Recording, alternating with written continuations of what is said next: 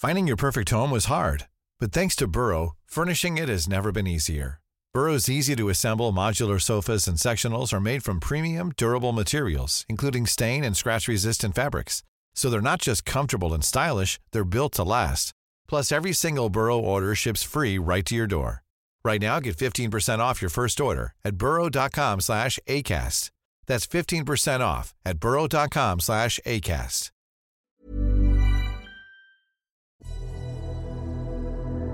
Récits, témoignages, évocations, grandes dates et épisodes méconnus, remontez le temps avec Mémoire de notaire, le podcast historique du Dauphiné libéré.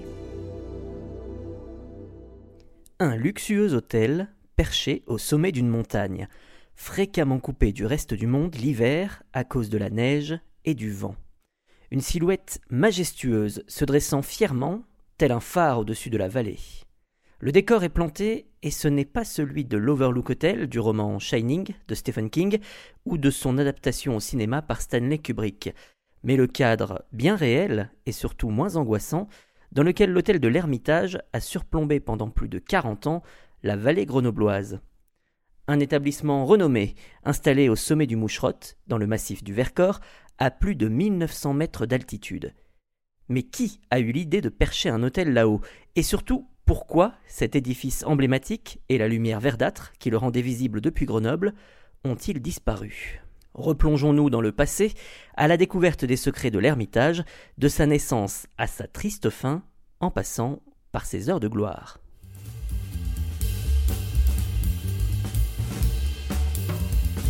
Pour retracer l'histoire de ce mystérieux hôtel, il faut remonter aux années 1950.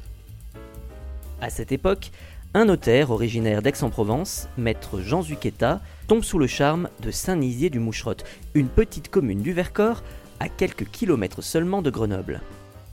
Perchée, comme son nom l'indique, sur les flancs du Moucherotte, elle ne compte à l'époque qu'un peu plus de 200 âmes. Sur le papier, rien ne prédestine donc ce village de montagne à accueillir un établissement de luxe fréquenté par les plus grands noms du showbiz. Entre Jean Zuquetta et le Moucherotte, le coup de foudre est immédiat. Il faut dire que le sommet a tout pour plaire, à commencer par une vue imprenable sur la vallée grenobloise, les crêtes du Vercors, la chaîne de Beldon, la Chartreuse et même, au loin, le Mont Blanc. Un lieu calme et idéal pour s'isoler, sans être trop éloigné de Grenoble pour autant, et où se croisent randonneurs et chamois. Chantal Perrin-Rise est l'une des filles de Jean Zuquetta. Elle se souvient bien de ce projet fou dans lequel ses parents se sont lancés. Alors il est arrivé à Saint-Nizier du Moucheron, c'était le hasard de la vie tout, de suite après la guerre et le, village était, un peu lamentable, si vous voulez, parce que ça avait été détruit. Le Vercors avait été détruit. Vous savez, Saint-Nizier, c'est dans le Vercors. Hein. Donc, euh, c'était détruit et il aimait beaucoup la montagne. Je, pense que c'était un coup de cœur et il a pensé que peut-être de, remettre de la vie dans ce village, ça serait bien. Voilà, il y avait une partie euh, d'intérêt, si vous voulez, mais aussi euh, de, de réel euh, Dès lors, le notaire aixois et son épouse, Jeanne, n'ont plus qu'une idée en tête, jugée saugrenue par beaucoup. Bâtir un hôtel sur ce sommet, à 1901 mètres d'altitude. Pour cela, il s'appuie sur les importants capitaux dont il dispose et monte deux sociétés, la Société du téléphérique de Saint-Nizier et la Société de l'Ermitage. Avec la première, le couple entreprend la construction d'une télécabine au départ de Saint-Nizier, une quinzaine de pylônes et 36 cabines de 4 places chacune permettent d'atteindre le sommet, 3 km 200 plus loin et 700 mètres plus haut. Le tout en 13 minutes. L'installation est familièrement surnommée le téléphérique avec un F, s'il vous plaît. Enfin, chacune des deux gares, inférieure et supérieure, est dotée d'un bar-restaurant. Des travaux intégralement financés sur leurs fonds propres. Il avait commencé par faire un, téléski, s'appelait Téléski de la Roche, en bas, dans le village, qui n'existe plus non plus, puisque tout a été détruit. Parce que la roche, c'est en fait les trois pucelles. On les appelait souvent la roche aussi. Et puis, de fil en aiguille, il a créé télé les téléphériques.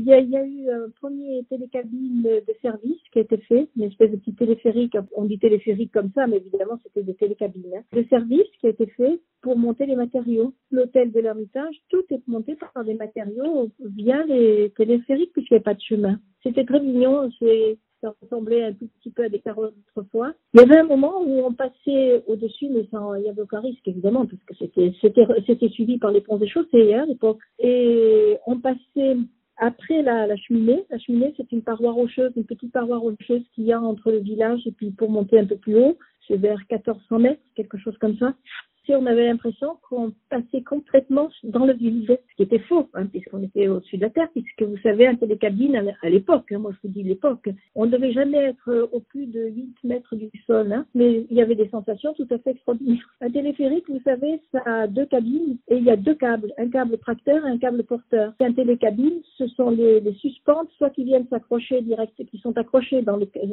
sur le câble, et le câble est à la fois tracteur et porteur, et c'est, on met moins de monde, évidemment, mais vous avez plus de... ça roule en continu. Puis, dès 1957, commencent les travaux de l'hôtel à proprement parler, grâce à la seconde société. Ce projet n'est pas dû au hasard. À l'époque, le couple Zucchetta mise aussi sur la possible attribution des Jeux Olympiques d'hiver de 1968 à la ville de Grenoble. Il pourrait ainsi y héberger les personnalités, notamment politiques, présentes pour l'occasion. L'avenir leur donnera raison, tout du moins pour l'attribution des Jeux. Noël 1959. L'hôtel L'Ermitage ouvre enfin ses portes. Un hôtel 3 étoiles, de 26 chambres disposant de tout le confort moderne pour l'époque. Le couple Zucchetta ne se refuse rien et dépense sans compter. Imaginez un peu le téléphone, la radio, une salle de bain privée, un sol recouvert de moquettes. Les meubles, eux, proviennent d'antiquaires.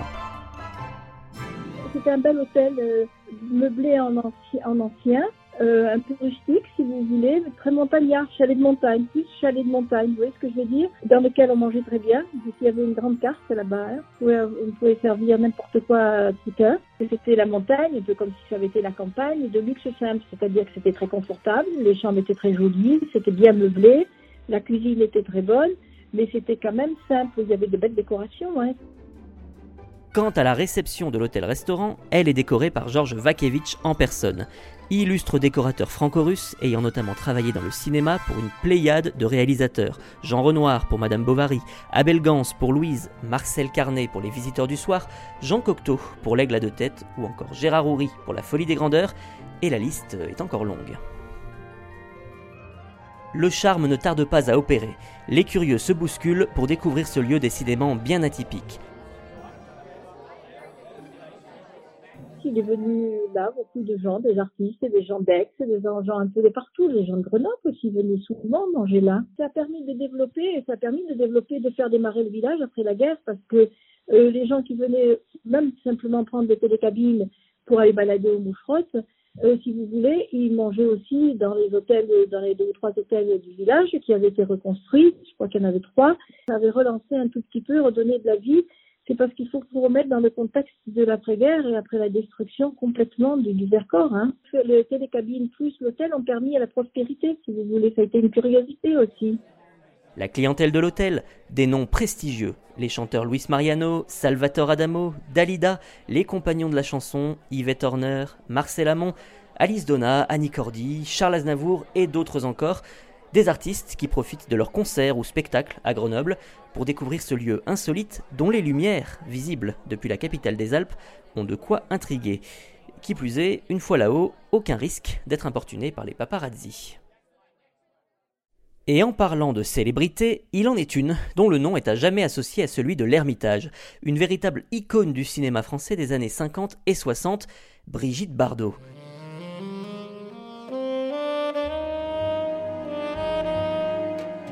L'actrice s'y rend à plusieurs reprises et y tourne même quelques plans pour les besoins du film La bride sur le cou.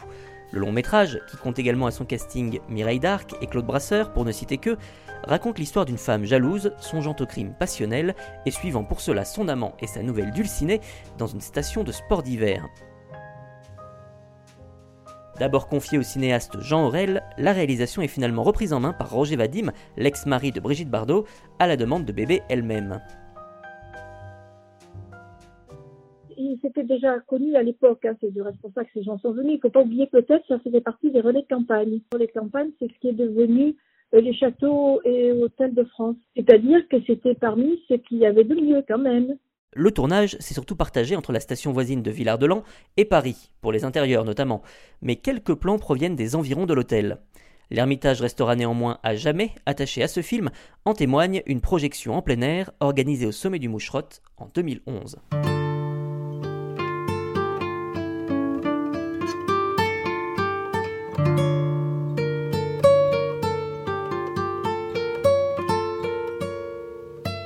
Mais l'isolement qui fit d'abord le succès et l'originalité de l'hôtel va finir par causer sa perte, car aucune route ne le dessert. Bien sûr, des chemins de randonnée existent, mais avec des bagages, il faut avouer que ce n'est pas très commode.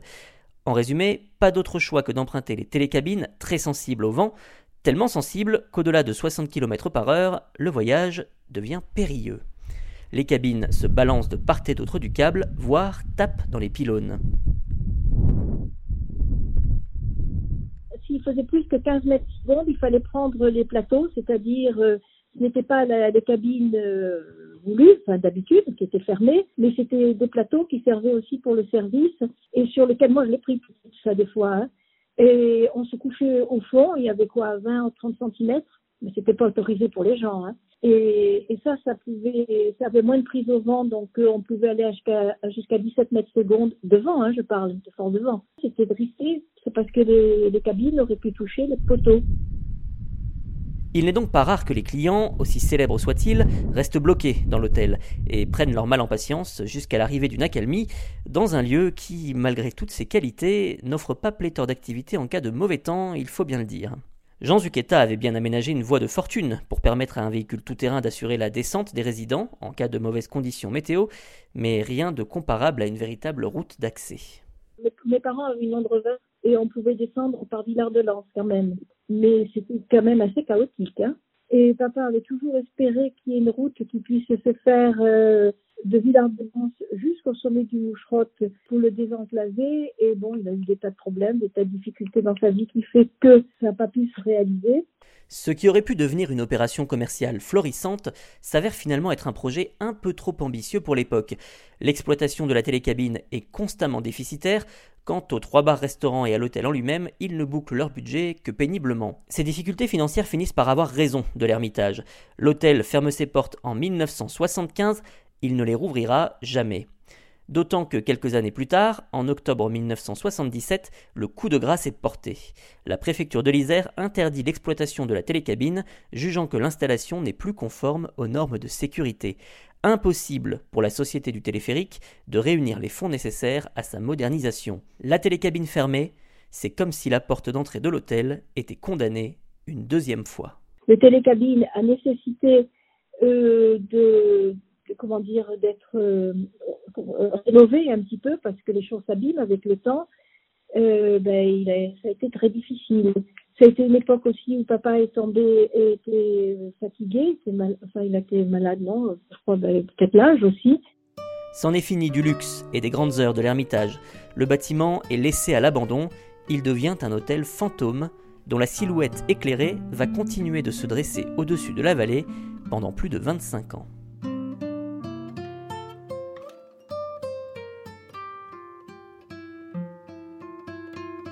Les installations sont mises en vente, l'espoir qu'un repreneur se présente est réel, l'Ermitage attend de reprendre du service.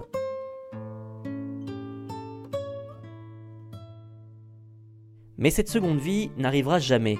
Tous les projets évoqués tombent à l'eau. Le coût de la construction d'une route s'avère trop élevé, les autorisations pour installer des appartements à proximité du sommet sont refusées. En 1981, on peut même lire dans les colonnes du Dauphiné libéré que des études montrent qu'un 3 étoiles n'est plus rentable à moins de 50 chambres. Quant à la commune de Saint-Nizier-du-Moucherotte, elle songe bien un temps à reprendre à son compte l'exploitation de la télécabine, comme le prévoit la convention signée avec M. Zucchetta en cas d'une cessation d'activité de plus de 6 mois. Mais un petit détail l'en empêche, la mention sauf cas de force majeure, qui s'applique ici du fait de la décision préfectorale. Rien à faire donc pour éviter que l'ermitage ne devienne une ruine. Les vandales ne se privent pas d'en piller les trésors, vaisselle, meubles, bibelots, les vitres sont brisées, les lavabos démontés. Au fil du temps, plus rien ne subsiste si ce n'est la carcasse de cet édifice autrefois luxueux. Des pillages dont sa famille préfère ne jamais parler à Jean Zucchetta, qui décède en 1981. on ne lui a jamais dit ce qu'était devenu l'Ermitage, parce que l'Ermitage était l'œuvre de sa vie. Donc on a, préféré que, tant pis. D'autant que quand même, beaucoup de gens avaient des responsabilités là-dedans, si vous voulez. Papa était un précurseur. Il ne faut pas être en avance sur l'histoire. Il est arrivé beaucoup trop tôt. Il est arrivé presque 20 ans trop tôt. Vous voyez ce que je veux dire? Effectivement, maintenant, le développement serait complètement différent à tous les niveaux, même peut-être au niveau du télécabinet. Il ne faut, pas être en avance trop sur son temps. Juste un petit peu, pas trop. Mentalité n'est pas prête. Aujourd'hui, Chantal perrin ne cache pas sa déception quant au triste sort de l'hôtel. Car plus qu'un simple bâtiment, c'est bien du rêve de son père dont il s'agissait. L'ermitage aurait pu être sauvé, d'autant que c'était une construction qui avait été très bien faite et très solide. Papa était très, euh, très, très précautionneux, si on peut dire. Donc toutes les garanties avaient été prises même sur un plan géologique pour cet hôtel. Donc c'est un peu dommage aussi. Ça pourrait servir, ça pourrait servir de relais. De, des gens qui, qui baladent pourraient euh, aller là-bas. Bon, parce que c'est fait, vous savez. Je n'ai plus jamais voulu y retourner. Je suis retournée à Saint-Migier, mais je ne suis jamais retournée au Moucherotte. Je n'ai jamais voulu y retourner à non. Il y a des choses, vous savez, c'est pas la peine. Dans la vie, c'est passé, c'est passé. Hein. Il faut pas. Je suis pas maso hein, non plus. le, le télécabine l'hôtel n'auraient pas, pas connu les problèmes qu'il y a eu, probablement que le, tourisme serait un peu plus... Sans faire des choses extraordinaires, hein. moi je ne suis pas non plus pour euh, euh, tout défigurer, vous voyez ce que je veux dire. Plus écolo que papa, ça n'existe pas, vous savez. Trop délabré, aucune restauration n'est envisagée. En juin 2001, le soleil se couche une dernière fois sur l'Ermitage. Les mâchoires des engins de démolition se referment sur le rêve des Uqueta, la nature reprend ses droits au sommet du Moucherotte. Aujourd'hui, plus de lumière visible depuis la vallée. Depuis 2015, c'est un radar météo qui se dresse au sommet de cette montagne.